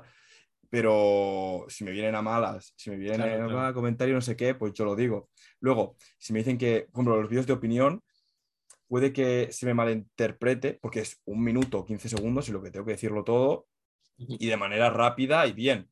Luego también, en el sentido de si no sonríes, eres malo, yo eso no lo veo para nada, no, no le veo correlación, porque muchas veces, y esto, vamos, lo, lo- lo firmaría y me juego mi vida, que la gente en redes sociales que se muestra más, oh, hola, sí, amigos, que son los más amigables, los que son más family friendly, que quieren agradar a todo el mundo. Luego, de puertas para adentro son los peores. La gente que ya de primeras te suelta las cosas como son, te lo dice, y, no va a cambiar su opinión porque le venga el hate o le vaya el like o que ahora gano más dinero si digo esto, la gente que se mantiene fiel a sí misma y son más sinceros son luego fuera de redes sociales los más no sé cómo decirte, pero son los más... falsos, los que realmente no proyectan lo que... Los más humildes, por así decirte, porque, tío, es que valoran lo que tienen y es que son consecuentes con lo que dicen, pero una persona que... Hola, chicos, sí, todos los cuerpos están bien. Te, vienen a preguntar, hola, estoy fuerte, llevo dos meses en el gimnasio. Sí, tío, estás increíble. Sí, casi va, campeón. Aquí tiene mi código de descuento.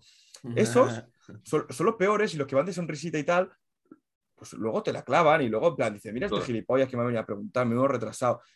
Y luego ves a un chaval, por ejemplo, yo qué sé, te fijas en el perfil del, Invictor, por, por, decirte algo, que es un tío que de primeras también te puede decir, tío, hostia, ¿qué está diciendo? No sé qué. Pero el tío de puertas para adentro es que no es así, lo que que le están preguntando. Luego ves otro perfil de alguien más. Sí, chicos, venga, a empezar con... Desa... A mí la que te comienza los días ya sonriendo y a mí esto, no, a mí no me engaña, eso es mentira. Tú no puedes empezar un día así tope de contento y viva, viva Jesucristo. A ver, hay casos y casos, pero que... Claro, pero que yo, por ejemplo, los lunes. Es positivismo barato y falso. Y, se le nota. Y se le nota. esos, esos son los, los dobles raseros. Porque tú ya, si, si, puedes fingir en una cámara, ¿cómo las vas a poder fingir en persona o en mensajes? Ya. Claro, eso. Ya. Hay, gente que, hay, gente, hay, gente, que cambia mucho. ¿eh? Y a mí. Yo intento ser. A la pregunta esta de si soy un personaje o no. Yo soy como soy y digo lo que pienso y para nada está. Bueno, es que es no tengo nada preparado y cada cosa que me decís, pues lo que se me viene a la cabeza lo digo. Quede bien, quede mal, pero va en línea con lo que soy y con lo que, y con lo que hago. O sea, yo no voy a decirte, eh, la calistenia es una mierda y hago calistenia. Por, por, ponerte un ejemplo súper super básico. Sí, sí, sí. Y es que ser un poco, pues, tal cual. Y a mí, si me tratan bien, trato bien. Si me trato mal, trato mal. Pero yo todo lo que pienso de que el fútbol no te pone fuerte, lo pienso en TikTok. Si me lo preguntas, te lo digo. Y el tema salió un poco pues porque, porque salió. O sea, yo nunca lo tuve pensado de voy a hablar de esto porque me va a dar visitas. ha sido un pez que se ha mordido la cola y son los típicos temas y cuando estás con un colega que no entrena y te dice, oye tío, este físico así que te parece, eh, está guay, ¿eh? yo, pues si este tío tampoco es para tanto, si en tres meses de entrenarte, pues poner así. claro, y es lo típico que le dices a un colega, pero imagínate que eso que, que, le dices a él y le impacte y se queda todo loco, lo dices en una red social y le llega a un montón de personas, y es exponencial el, el crecimiento. Entonces, yo, yo intento ser el máximo como soy. Obviamente, pues si tengo que grabar un vídeo, le tienes que meter cierta gracia, le tienes que meter entusiasmo un poco, pero es tal cual lo mismo. Tú si hablas conmigo, no sé, yo creo que ahora mismo como estamos hablando ahora es como estábamos hablando ayer en el gimnasio. Sí, sí, sí, sí, sí. Claro, pero no, me estás preguntando por Claro, eh, es, lo que te he dicho, es que depende de, depende de la temática de la que se está hablando. Pero, pero es, el, es, el, mismo Rubén o Fufi, como quieras llamar. Soy, soy yo igual, no me cambia nada. Pienso lo mismo, estoy hablando contigo como estoy hablando con otro. Y, pues y es eso. Aparte que es que no es lo mismo, tío, en TikTok con un minuto, o sea, en un minuto te, o sea, se puede malentender mil cosas. Y bueno, claro, eso, ya, ya me va bien que se malentiendan, porque luego me da para otro y otro. Sí, sí, sí. Eso es cuestión del marketing. Es sacar contenido del contenido, es la pirámide. O sea, no, nunca. Yo, me he dado cuenta que TikTok es una red social increíble. Se le puede sacar mucho jugo, eso está claro.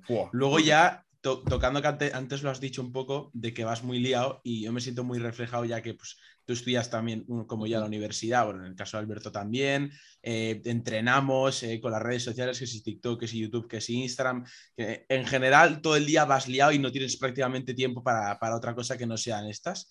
Mm. Entonces, eh, ¿cómo organizas tu día a día a nivel de las prioridades que tú tienes y cómo llevas pues el hecho, eso, pues de no parar durante el día y si y eso, y plan, sí, ¿cómo, cómo gestionas eso? ¿Cómo gestionas tu día a día? Vale, a ver, lo primero decir que vosotros tendréis 18 años, 19, sí, 18. O sea, esto lo que hacemos es súper atípico dentro de la población normal, porque la gente normal va a clase, sale por ahí con sus amigos, se va al parque a ver las nueve primaveras ahí en... y para casa y ya está. Y, y, su vida es eso y quedar con gente random y hacer cosas. Entonces, ir a entrenar ya me parece una locura y que encima no son entrenos de 45 minutos, como la mayoría de la gente, son tus tres horas mínimo que te pegas en el gimnasio. Claro, que luego se junta con socializar y que pues tienes amigos en el gym y entrenas y juntas las dos cosas. Y eso va bien porque no te deja aquí la cabeza hecha polvo. Entonces, yo, por ejemplo, tengo tres cosas muy importantes en mi vida. Eh, mis dos juegos, no, no, pero bueno, ¿te imaginas? Eh, tengo que sacarme la carrera, estaría muy bien sacarle, sacármela, le daría alguna alegría de vez en cuando a mis padres no va mal. Eh, luego tengo el tema del gimnasio y que quiero competir y ser lo máximo competitivo posible, ¿vale? Y tomármelo en serio, o sea, el proyecto cuerpo, fitness y tal. Y luego redes sociales. Eh, uno es prácticamente formación, son, no lo quiero llamar hobbies, pero son como tres pilares. Uno es formación, educación, el otro ya es más eh, hobby, que sería el gimnasio, y YouTube, redes sociales también. Es, claro, es hobby hasta que llegas a un trabajo. Porque yo si ahora mismo me esfuerzo a que cuando acabe de hacer este podcast tengo que hacer un vídeo para grabarlo mañana y así tener dos vídeos por semana y crecer más, hobby, hobby no es, porque ahora mismo grabar un vídeo me, gustaría estar en la cama y durmiendo porque le debo horas de sueño a la vida. Pero claro, si tú quieres resultados serios, te lo tienes que tomar en serio como yo he dicho, a no ser que tengas un link o ahora soy amigo del Rubius, el Rubius me sube una historia y he ganado 5.000 subs por de un día a otro. Eso no pasa. Entonces tú te lo tienes que tomar en serio. Luego, ¿cómo distribuyo y orden de prioridades? Va en función de qué época estoy. A ver, la prioridad más tocha tendría que ser ahora mismo la carrera y sacarte los estudios porque es lo único real que hay, porque es el único background bueno que vas a tener, porque tú puedes esforzarte como un cabrón en YouTube, en cualquier lado, pero puede que no vea resultados. Imagínate que antes del boom de TikTok digo, esto no es para mí, lo dejo, y lo hubiese dejado. Es que nunca sabes a... Puede que el siguiente vídeo sea el que te hace petarlo, pero tú no lo sabes. Hasta que no lo hagas, no lo sabes. Entonces, no puedes parar ni un momento. Entonces, tienes la carrera con ciertos horarios, que tengo unos horarios de mierda, por cierto, UPF, toma para ti, son horribles, horribles, y, y en función de eso me voy amoldando. Luego, tengo que entrenar, que es ya otra, cosa, otra prioridad importante. Entonces iría por orden de espacio temporal la carrera, porque son las clases y son fijas y no te las puedes organizar de otra manera, son los horarios que son.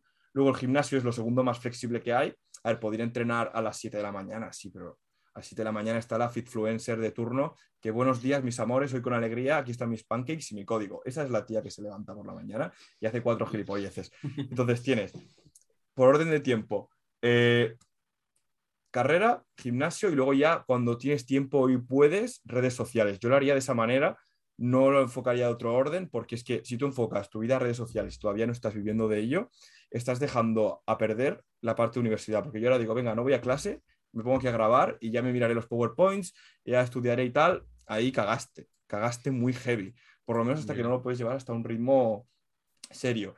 Pero que sea el tercer orden de prioridad no quiere decir que el tiempo que tengas para eso, cuando puedas grabar o cuando puedas editar, no estés a tope, que estés a flojo o a medio gas. Es un poco eh, ir turnando, porque luego si tengo vacaciones y no tengo universidad, pues full entreno, full redes sociales. Y cada vez las redes sociales están ganando más, más partido a lo otro, porque se abren las oportunidades, puedes hacer más cosas. Eh, aparte TikTok, si te lo tomas en serio, es mucho rato al día, porque, no sé, yo un día te puedo subir el otro día me lo dijo uno que hace subiendo 30 vídeos y yo, tío, pero si es que en lo que hago un vídeo de YouTube te puedo hacer 200 de TikTok fácilmente, porque es, abro el móvil, eh, tonto, ya tienes un vídeo. Un vídeo viral, a la, venga, vivir del partner. Pero, pero es eso, y es tener tiempo para todo y vas a tener que sacrificar ciertas cosas. Yo ahora mismo, pues mira, se me viva Jesucristo y no hay ocio nocturno hasta ahora.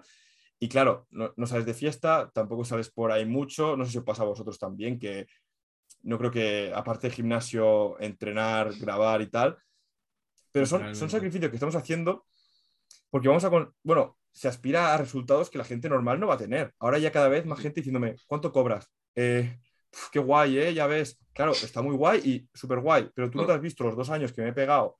Eh, hoy no salgo porque tengo que grabar, hoy no salgo porque tengo que editar, eh, a este fin de, fiesta no voy porque tengo que entrenar y tengo una competición en un mes, que me está pasando que hoy unos colegas míos me dijeron de ir a esquiar este fin de y le dije no, porque tengo que competir. Imagínate que me lesiono. Eh, aparte de que te lesionas este fin de, lo desaprovechas totalmente para subir contenido y ahora estoy en un buen momento para crecer. Entonces tienes que aprender a, a compensar las cosas. Yo creo que ahora los sacrificios que tengas te vas a ver compensado si lo haces bien, ¿vale? No te asegura nadie que lo vayas a hacer, pero lo vas a ver compensado de aquí a a ciertos años, cuando dentro, imagínate, eh, no lo sé, pero imagínate que se cumple el Fufi Andorra 2024, que se cumple. La gente va a decir, guau, qué cabrón, míralo, eh, no sé qué. Sí, pero a lo mejor mientras tú estabas pasando lo de puta madre en la época de la universidad o haciendo tus cosillas, y yo estaba encerrado en mi puta habitación grabando, ahí, ahí ya no, ahí ya no es que puto amo. Era, ¿qué hace el tío este? ¿Por qué coño va al gimnasio en vez de salir de fiesta? Entonces, es tener un poco claras tus prioridades y yo siempre pienso que, tío, la juventud está muy bien, pásatelo bien y tal, pero no todo es salir de fiesta. O sea, y a que sales ya dos veces en dos semanas, a mí personalmente me aburre. Si no salgo a celebrar algo, es un. Yo lo veo una sí. No sé si lo veis vosotros así. No, no, no, yo Yo llevo sin salir de fiesta y ya he perdido la cuenta. Es, es ver que te compensa. A ver, yo después de competir voy a salir de fiesta 100%, pero un poco porque me lo he ganado. Pero que salga una de fiesta no quiere decir que ya me esté todo el año saliendo todos los fines. y tampoco voy a relajar. Y si salgo de fiesta y ese día no puedo grabar o tal, voy a dejar vídeos preparados, porque no sé si lo sabéis, pero todos los youtubers cuando se van de vacaciones, el mes de antes de vacaciones, o sea, estás el mes de antes de vacaciones y el mes de vacaciones, este mes, el de antes, vas a tener que trabajar el doble, porque este no vas a estar. Entonces, o sea, yo creo que al fin y al cabo, el ser constante y tener disciplina es lo que más te va a llevar lejos en, todos lados. En mm. todos lados. Aunque es que, tío, puede ser el tío con más carisma del mundo y tal, pero como no grabes y no subas tú los vídeos, es que nadie lo va a saber. Claro. Entonces, a lo mejor un chaval normal, random, que no tenga gracia ninguna, pero esté todos los días así, pum, pum, pum, porque yo lo pienso en plan, tirar vídeos o subir contenido a redes sociales es tirar dardos a una diana. Tú, cada vídeo es un dardo. Bueno, puede que este lo falles, uy, este se me ha quedado solo, no sé qué. Pero hay uno que te va a dar en el centro y te haces viral, o te va bien, o ganas 50 subs por ese vídeo. Entonces, nunca hay que dejar de creer en el, en el siguiente vídeo, que yo desde siempre lo he pensado, y que esto es una carrera de fondo. Nadie, y la gente que sube muy rápido de golpe el primer día, al siguiente se desinfla. Nunca puedes dejar de creer. Y, y, cuanto más te cueste el crecer desde el principio, luego más vas a valorar y vas, a cuidar los resultados que tengas. Porque sabes lo que te han costado, que ha sido chungo llegar hasta ahí y que no te puedes relajar en ningún momento. Y ahora que estoy teniendo el buen momento, estoy grabando más para YouTube, subiendo más contenido que nunca a Instagram y sin parar ningún día en TikTok. Que hay días que si tengo uni, tengo que si voy a la uni a las 9 y vuelvo del gimnasio a las 11, esos días a lo mejor no subo tanto TikTok, pero alguno mínimo vais a ver. En Instagram voy a subir historias y en YouTube si subo vídeo, pues lo subo. Pero cuando la rueda va bien, en vez de relajarse, que es lo normal de, ya está bien, qué guay, ya lo he conseguido, no, no, sigue, sigue. Pues es que cuanto más lejos lleguen, mejor. Yo, lo, que, lo, que, pienso y lo que le diría a cualquier chaval que quiera empezar en esto, que, te va a llevar tiempo, te va a costar y, que la miel no está hecha para la boca del burro. No todo el mundo está preparado tampoco y que vas a, tener, vas a subir vídeos y van a tener una visualización de mierda. Vas a ver en YouTube eso de los últimos 10 vídeos, vas a estar el de abajo diciendo, tío, me lo he currado que flipas. Pero son ciclos, van y vienen, y a la vez que ahora estoy teniendo un buen momento, puede que el mes que viene esté con una tacita así de hierro en el McDonald's pidiendo céntimos, ¿sabes? Lo que no, no, tan bestia, pero van y vienen en el momento.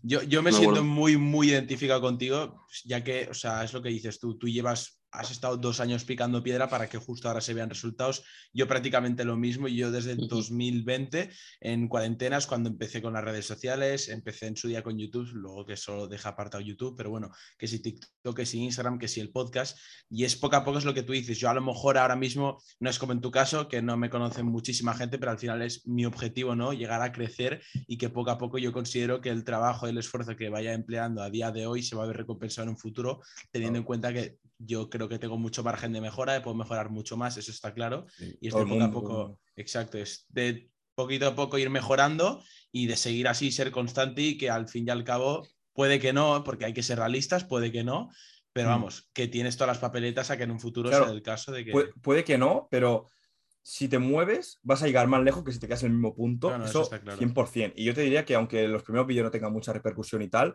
que sigas subiendo, que te lo sigas tomando como si estuvieses petándolo, porque, tío, puede que la tontería más tonta del mundo, como fue hacer un puto TikTok, tirar en la cama, a punto de irme a dormir, que lo grabé para que no se me fuera la idea, es lo que te haga viral, tío. Y es que va a ser mucho mejor que cuando te hagas viral tengas ya background y tengas contenido de atrás que te respalde y que la gente que te quiera conocer lo tenga, que si el primer vídeo te haces viral porque va a ser, vale, te conoció, ¿y qué más tienes? Ah, no tienes nada. Pero es que lo, engancho, lo engancho y lo traigo, porque ya ve lo que hay atrás y sabe que hay una puta carrera y sabe por dónde he venido y lo que he pasado para llegar hasta este punto. Mm. Y eso llama más la atención. No es una historia de superación de, wow, sí, es que salí de la calle, yo, yo salí de la cárcel, ahora estoy aquí. Pero yo es que de verdad, el camino de, de piedras que he tenido, ahora sobre todo que he visto los buenos números, lo agradezco un montón. Porque si ya tienes, si ya llegas a tener eh, repercusión, visitas, reconocimiento por grabar tope de guarro con el móvil, sin editar y haciendo miniaturas en el paint, Claro. Te vas a relajar un montón, vas a tener Claro. muchos subs por eso, y luego ya, que hay mucha gente que le ha pasado, que por ser amigo de no sé quién ha hecho vídeos de mierda, y a día de hoy sí tienes el reconocimiento porque se acuerdan de ti, pero nadie te toma en serio. Claro. Y si te construyes tu propio camino sin ser el, el amigo de, el conocido de, yo eso lo veo tope de claro, y yo es que, vamos, me siento súper orgulloso de no haber dependido de nadie, porque no tampoco te pueden echar nada en cara. Y es cuando ahí ya no sé, tío, se ve el carácter un poco y que no todo el mundo de primera va a estar preparado para, para, para triunfar. Hay gente que sí, que sí, muy bien, pero a lo mejor te pegas la carrera de la Miley Cyrus que acabó hecho, hecha polvo, o la Britney Spears, ¿sabes? Que te viene todo de golpe, no estás preparado mentalmente No. y mejor tener el boom yo ahora con 21 y cuando era un niñato con 18 que hacía vídeos de mierda, Sí. porque hubiese, hubiese tirado por otro camino totalmente diferente, más chorra, más cutre, menos profesional y... Mm. Tío, no sé, cuanto más Sí, tarde sí. llegar, siempre y cuando no sea, "Guau, tengo 34 años, sigo teniendo 5.000 subs en YouTube, estoy hecho polvo, ¿sabes? Ahí no, pero lo valoras diferente, tío. Sí. Te curte. Y, y luego ya, y luego ya cambiando un poco de temática, ahora sí, tema competición. Sí. Te encuentras a tres semanas, eh, son tres, cuatro semanas, de tres, ¿no? Son tres sin contar la de la competición. Vale. sí, tres. Luego ya Sí, es realmente. out. Vale. Sí. Tres, a tres semanas de competir te encuentras. Un poco, coméntanos cuáles son tus sensaciones de los últimos entrenamientos, esta Vale. última semana. Eh, Eh, comenta un poco y, las, y ya también las expectativas que tienes de cara Ojo, a la eh. competición. Sa- Sí. sacamos los números. Vale, Vale. dale, dale. A ver, eh, estas dos últimas semanas la fatiga se me está acumulando un montón, se lo estoy diciendo a mi entrenador, estamos súper reventado, me está bajando cada vez más el volumen y mejor, pero es que juntar una, una planificación de power con un déficit calórico, que, que tampoco es tan bestia, Es pero hasta en volumen está reventado, imagínate en definición, Sí. agujetas, eh, molestias no, pero fatiga sí. Y había algunos entrenos que me notaba incómodo en los movimientos o que iba demasiado fatigado. Ayer me notaba fatigado igualmente, pero los 220 No, pero- me salieron sí. muy bien, sí. fatigado. Entonces, por esa parte me alegro, pero hay que saber llevarlo y no he llegado hasta este punto o he llevado casi un año sin competir o un año y algo, como para que ahora me empiece a aflojar y ya es que me da la flojera y lo dejo. Ya que estoy apreto, sé que puedo, no estoy haciendo ninguna locura ni nada. Y es que las últimas semanas son así, son las que siempre dices, buah, ¿y si lo dejo o y si paro? Pero no, has- no te has comido todo el camino hasta ahora para en el último momento que se te desabrochen los cordones y tropezarte. Porque, porque no, hay que ser determinado y luego lo vas a agradecer, porque cuando compites y tal, la experiencia que te llevas es súper, vamos, súper bonita. Yo solo competí una vez, parece que ya haya competido 30 años en, en las Olimpiadas por lo menos, pero yo la que competí me lo pasé muy bien y gracias a eso, pues me lo he tomado más en serio aún. Claro. Y luego, Sí, de cara a expectativas. tema marcas. Tema número. Bueno, o- o ya no números. O sea, Sí, no, si sí, tienes claro, números, también sí, cómo te vas a sentir, tal cual. Exacto. Tú la- cómo, cómo te quieres llegar a sentir, cómo la quieres encarar, si es a nivel de eh, competir de, Buah, quiero ganar y quiero sacar 700 de total, o sea... Claro, o simplemente ya por. No, bueno, va a EP, ¿no? Fubi? Sí, Claro, a lo mejor vas simplemente a por la mínima, tal cual. no, es, es que la mínima, a ver, creo que la paso bien, creo que son 515. En Y- 83 sí es bajito. No, no tengo, no creo que, encima quiero que iré al Nacional Junior exclusiva. No, Oh. sí, no, no, en absoluto me van a pintar la cara con, todos los colores del paint y no es plan. Pero, a ver, la definición cada vez se va notando un poco más y, cuando, y sobre todo cuando subes cargas altas porque, coño, al perder 10 kilos, aunque sea en 9 meses y tal, las palancas un poco te cambian. Luego el peso corporal también afecta, pero no me ha afectado tanto como, como para dejarme hecho una mierda. Como mucho he perdido 10 kilos de RM, como mucho o estoy cerca, depende del día también, hay días que doy más cada o doy menos. Sí, que, que, por ejemplo, en sentadilla ayer estimé 2.40 y algo, o algo así, ¿sabes? Menos de 2.45. Claro, y en, volumen saqué con 93 y un día que era la puta hostia y que era ese momento, 250. Entonces, tío, he perdido peso, pero a nivel relativo, obvio que he ganado y he perdido poquísimo y a lo mejor en competición Lo, lo top, top, top, top, top sería sacar lo que saqué en la toma de marcas de 93, que encima fue en una semana repartido ese día. Pero claro, yo soy Pero realista. claro, pi- piensa que te toca el picking, ¿no? Aún no, es- no, es- no Claro, entrado en no, estoy, aún. estoy entrando en el Claro, picking. claro, tienes que. Entonces, tampoco quiero ir con la idea de jugármela full en los terceros intentos. Eh, iré a, a asegurar, pero asegurar bien. A lo mejor en sentadillas, si saco 240, 245 en el tercer intento ya estoy contento. En banca, 150, 155, estoy contento. Ahí no quiero apretar de más porque sé que luego tengo el peso muerto y Eso es. una competición es larga y hay que ser listo. Tú no puedes quemarte la sentadilla y sacar un RPE 32, o sea que no te cabe ni, ni una milésima más, porque luego tienes que hacer tres intentos de banca y tres de peso muerto. Eso es. Y luego en el peso muerto me imagino que la estrategia va a ser ir a muerte ahí porque ya se ha acabado ese último movimiento. Es el que se me da mm, mejor o por lo menos el que más me gusta. Y ahí ya a lo mejor sí que intento sacar 280, que estaría guay. Pero claro, tengo Hostias. que probarme con la rígida, tengo que probarme con hook en la rígida porque se ve que es un milímetro más gorda que la de Fitness Park. Y Sí. algún día tendré que ir Uh. al FIRA, al Iesken o cualquier gimnasio que se preste, DM aquí para que me Es- es- envíen. Claro, pero no sé, porque estoy en entrenando en, en condiciones de gym comercial, que está bien, pesa lo que pesa, pero no es la misma barra, no es el mismo Claro. suelo, no es el mismo entorno tampoco, y el día de la competición cambia un poco eso. Sí. Pero es eso, a lo Tendrás mejor que, en- tendrás que ir ya pensando, ¿no? En dónde, en Sí. qué gimnasio ir. ¿Qué, Sí, qué tienes sí. pensado? Fira, la. Imagino que el FIRA, es que, tío, si hay mucha Sí. gente, a mí me. me compartirla con ¿no? 8, a mí me agobia. Me parece muy Los guay dos- el gym, el power, jaja, amistad y tal, pero si no hay espacio es un agobio, Ya. ¿sabes? Si cada uno tiene su rack, oye, felicidad y armonía, pero. A Yo a ver, veces- yo sí. ya, eso lo hablé contigo ya un día. Mm. Te dije en plan un poco mi opinión de cuál de los dos. Pero vamos, que. No la podemos decir. No, no, no. Sí, sí, sí. No, Sí. pero bueno, que quiero decir que los dos están muy bien. Yo he tenido la Sí. suerte de ir a los dos. O sea, Sí. pues te puedes permitir el lujo de escoger. Pero No, luego también la disponibilidad eh, de ir para allá, tal. Ya es que es eso, es el ir y venir y cada vez tienes que ir a clase o no tienes clase. Ya que es que te vas a estar todo el día ahí, por lo menos. Este, la tiras mañana, mínimo, o sea, literalmente mediodía. O eliges o toda la mañana o toda la tarde. Es que es eso, tío. Y es que en Barcelona no hay. Ahora se me va a tirar encima la cabeza, pero me da igual. No, no está. El tema fitness tampoco está tan. No es tan bestia. En Madrid No, tienes un gimnasio Madrid y de- Valencia, mucho mejor. Mira, a Andalucía, algunas ciudades que están todos los tochos, Valencia, Madrid. Y alguna que hay por ahí suelta. es que Barcelona Andalucía tampoco. mejor. Alberto está Sí, ahí mejor. Ahí el, Claro, yo estoy en el Sevilla. LV o tal. Claro, en Sevilla, por ejemplo, yo tengo el gimnasio, si realmente está casi todo rodeado. En plan, en Sevilla hay uno de Power, que es el que voy yo, que es la hostia. Eh, luego está el de Cádiz, que es el que suele ir también Tony y tal. El de Huelva, que es el de RV, que también es otra locura. Pero claro, es que están los tres a una hora cada uno en coche. Claro, pero aparte, ¿Hasta dónde está para tener un gimnasio de Power? sí, porque aparte ya Alberto me pasa que dice, voy a entrenar tal y vuelvo a esta hora. Y digo, ¿cómo te da tiempo, tío? Porque Sí, entrenando yo, como ejemplo- esas tres horas, pero es que yo tengo que ir, tardo media hora, volver otra media hora más Da las igual. cuatro horas que me casco ahí entrenando. Es que literalmente, bueno, ayer, Claro. claro, yo ayer llegué a casa a las, a las 11. O sea, Yo a las 12. No, sí, No, es, tú es ya es una más, mierda, claro. tío. Es una Sí, sí, mierda. sí. Y también un club de Power que no se ve diferenciado por, por- porque siempre hay amiguismos y tal, y como son Ya, dueños, entonces un poco el bicho raro que va a verles. No es como en un comercial Claro. que todo el mundo está como al mismo nivel, pero si yo soy dueño de Power y te estoy dejando a ti entrar, es a ver a qué chaval estoy dejando entrar. Me cae bien, me cae mal. Sí, no, no entras, no sé. Ya, sí, sí. O 10 pavos por ir un día también, no joder.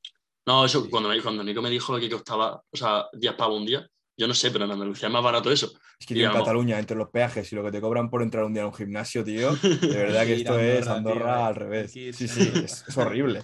Y no- ni un día de prueba hay, es que ni en el nuestro. En el- bueno, en- en, en- en- en el FIR hay un día de prueba, ¿eh? Sí. Sí, no- ah, claro, un, porque no ha sido un nunca. día comprende de 6 de la mañana a 12 de la noche. ¿eh? Yo, yo voy a Eh, aprovechar el día. Puedes Es que- ahí tirarte de acampada. Sí, pero es que es eso, tú imagínate, llegas ahí con toda la ilusión del mundo, ves 20 personas para tres racks, dos tarimas de peso muerto, que no sé cómo estará el tema ahí, que, que está guay y entrenas, pero uf, muchas veces si Sí, vas en serio en el gym, no quieres, hablar- quieres poner la música a tu puta bola y ir haciéndolo. No quieres estar, ah, sí, hoy me toca no sé qué, me toca-". Uf, tío, déjame pensar, Sí, ¿sabes? al principio está bien, pero una vez entrado Claro. en materia. O si no son Sí, tan porque- amigos, tampoco vas a estar ahí hablando por hablar. Sí, sí, es, es eso, no sé. Y, y a ver qué tal la competición. Yo voy a ir a. a lo que más salga, pero sin, sin joderme de cara al siguiente movimiento. No tengo Sí, uno así claro. súper de rollo, ah, squat specialist. Pues Sí, ya. full squat Con y en banca me relajo. Que yo te- soy bastante equilibrado en los tres, quiero creer. Sí, Sí, no tengo sí, ninguno no. que diga, ¡buah, No, una locura! no. o ¡buah, qué puta vergüenza! Entonces es dosificarse, ver hasta dónde puedo llegar en cada cosa y que no pasa nada si, si me va mal o si cualquier cosa, ahora que hay mucho hype de que vaya a competir. Una competición mala la puede tener todo el mundo, hasta Claro. el puto Jamal falla 500. Pues imagínate sí. yo, no voy a fallar. Pues puedo fallar y no pasa nada. Y, y Sí, la vida sigue. Y luego hay un nacional. Y que del Claro. power no se vive, que a mí no me va la vida o la carrera de una competición. La competición son jajas. Pero es eso, Sí, sí, contenido, sí. al fin y al cabo. Y a largo plazo, vas- a largo plazo, bueno, ya has dicho el Nacional Junior y tal, pero un poco más a largo plazo. En tema Power, ¿cómo, cómo te ves? Ala, la pregunta maldita. A ver, eh, es que yo en el Power no me veo toda la vida. Y, y yo lo digo porque es que, tío, es muy dedicado, es mucho tiempo y yo no sé en tres años cómo va a ser mi vida si, si me puedo pegar todas las horas que me pego en el gimnasio, todos los días, todo el entreno, Sí. aguantar la fatiga y tal. Me gustaría estar toda la época de junior hasta los 23, pues haciendo Power, Sí. pero luego ya cuando pasas a ser no sé, senior o de Sí, sí, 23 sí. a 40 y algo, ahí no creo que siga compitiendo en Power ni tomándolo tan en serio. Ya habré cerrado la etapa, habrá estado muy bien, habrá estado muy guay, jiji, jaja. Respeto a todo el mundo que lo quiera hacer, pero no sé, a mí me tira más el crear contenido y dedicarme al entretenimiento que quedarme en el fitness y estar subiendo. Porque, tío, si no me voy a pinchar, si no voy a tomar esteroides, va a llegar un punto en el que el porcentaje de mejora sea tan, tan, tan mínimo que vas a, tener que vas a tener que forzarte un montón para mejorar. Que la mentalidad va a seguir siendo mejorar, pero te va a requerir mucho tiempo, mucha energía y yo no sé si voy a estar dispuesto a tenerla. A lo mejor sí y ojalá. No dejaré de entrenar, obviamente, seguiré entrenando pues para estar fuerte y grande, pero a lo mejor con el fin de ser competitivo, pues ya lo tendré Claro. aparcado. Y pues son, son etapas, no sé. Es que tampoco vas a esperar retorno Sí, del power. eh, es lo que tú dices, que de aquí a unos años a saber, si ya has a cambiado un montón de, de aquí a diciembre, o sea, de, lo- Es que, de, de por febrero ejemplo, a hace- diciembre, imagínate. Hace dos años no sabía ni lo que era el power. ¿Cómo voy a Es que el si Power es un deporte muy nuevo, tío. Es que Es un deporte muy nuevo. No, no es que sea nuevo, que no tenía, no tenía ni puta idea. Yo iba a Sí. a entrenar fuerte. Pero igualmente, sí, es que es súper súper nuevo y no es nada conocido. Y tampoco te vas a ganar la vida de ello. Es, bueno, pues al que le guste que lo haga, está muy bien.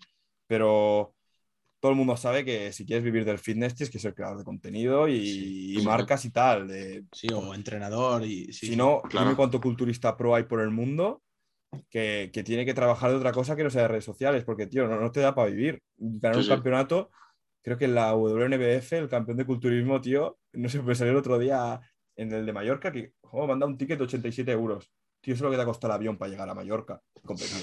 Es que no, no te pagan nada. Y yo lo entiendo porque el culturismo tampoco es tan al gran público. A no se ser que seas Big Ramy o Chris Bumstead, que Claro. bueno, Chris Bumstead Tampoco quiero quedar así, como que, que esto lo hago por dinero ni nada, pero No, pero eso es normal, tío. futuro- No, coño, pero hay que, hay que ser realistas. O sea, Sí, o, al futuro que puedes llegar o a lo que puedes escalar dentro del Power, me veo más escalando y creciendo en otros entornos que el Power del gimnasio, porque ya va a llegar un punto ya en el que o te metes y ves los colorines guays, o es que, vale, sí vas a mejorar, a lo mejor estás tres años para tirar 10, 10 kilos más en peso muerto. Vale, sí, jaja. Yo tiraré los 300 en peso muerto, me lo pasaré muy bien, pero ya diré, vale, sí, pero los 350 lo va a tirar el tato, porque pesando lo que peso y midiendo unos 50 es tope chungo tirar, tirar tanto. Tienes que dedicarte full time, full time a eso.